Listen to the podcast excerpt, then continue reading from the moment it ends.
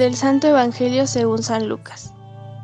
Por aquellos días le llegó a Isabel la hora de dar a luz, y tuvo un hijo.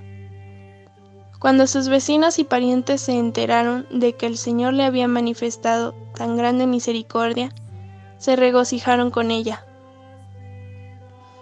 A los ocho días fueron a circuncidar al niño y le querían poner Zacarías, como su padre.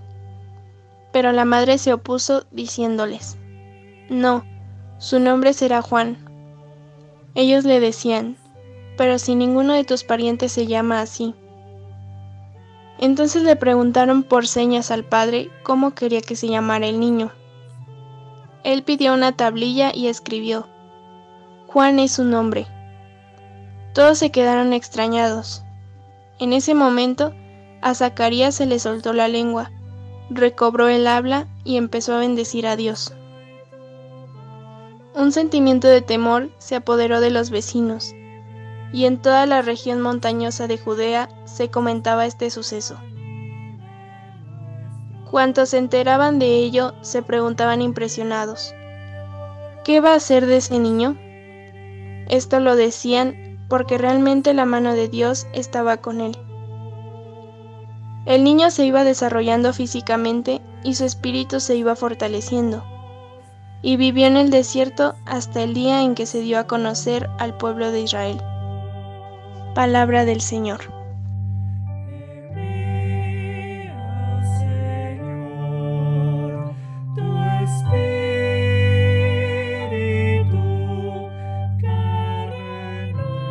Hermanos y hermanas, muy buenos días.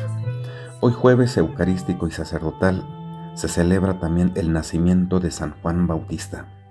Recordemos este día tomando en cuenta la canción que dice, El 24 de junio es el mero día de San Juan. Y a propósito felicito a los hermanos y hermanas que llevan el nombre de Juan o Juana. Que Dios los siga bendiciendo. Nuestra reflexión de este día gira en torno al evangelista San Lucas, capítulo 1, versos del 57 al 66 y 80.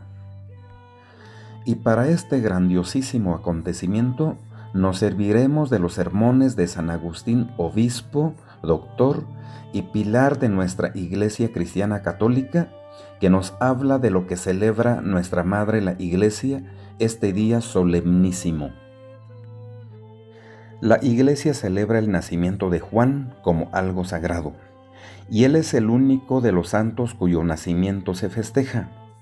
Celebramos el nacimiento de Juan y el de Cristo.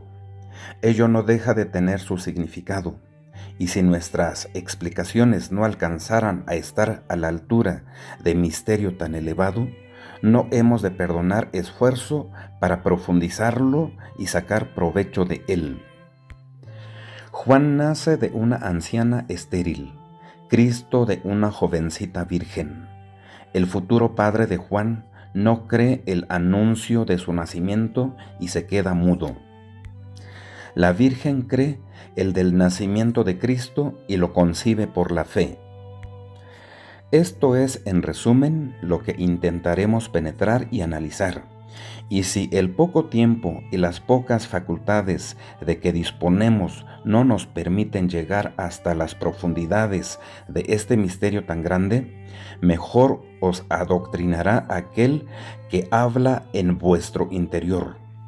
Aún en ausencia nuestra, aquel que es el objeto de vuestros piadosos pensamientos aquel que habéis recibido en vuestro corazón y del cual habéis sido hechos templo. Juan viene a ser como la línea divisoria entre los dos testamentos, el antiguo y el nuevo.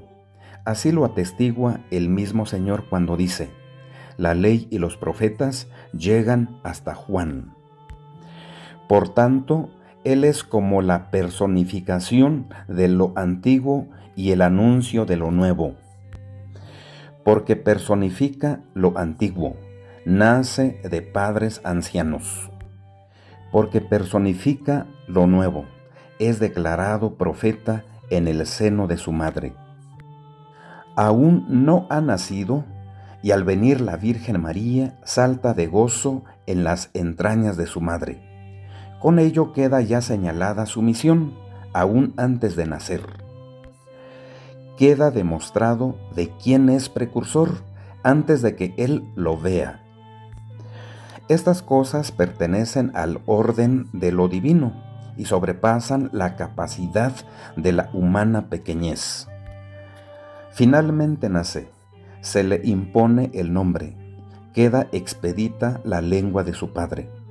Estos acontecimientos hay que entenderlos con toda la fuerza de su significado. Zacarías calla y pierde el habla hasta que nace Juan, el precursor del Señor, y abre su boca. Este silencio de Zacarías significaba que antes de la predicación de Cristo, el sentido de las profecías estaba en cierto modo latente, oculto y encerrado. Con el advenimiento de aquel a quien se referían estas profecías, todo se hace claro.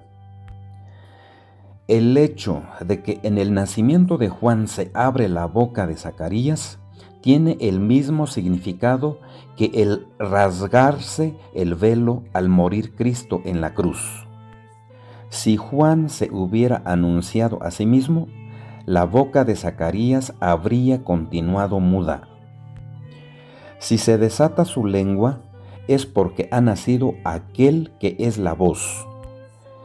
En efecto, cuando Juan cumplía ya su misión de anunciar al Señor, le dijeron, Dinos quién eres. Y él respondió, Yo soy la voz del que clama en el desierto Juan era la voz, pero el Señor era la palabra que existía ya al comienzo de las cosas. Juan era una voz pasajera, Cristo la palabra eterna desde el principio. Terminemos por hoy con el cántico de Zacarías, papá de Juan el Bautista, que son las primeras palabras de él al soltarse su lengua. Recordemos que estaba mudo. Bendito sea el Señor Dios de Israel, porque ha visitado y redimido a su pueblo, suscitándonos una fuerza de salvación en la casa de David su siervo, según lo había predicho desde antiguo, por boca de sus santos profetas. Es la salvación que nos libra de nuestros enemigos y de la mano de todos los que nos odian.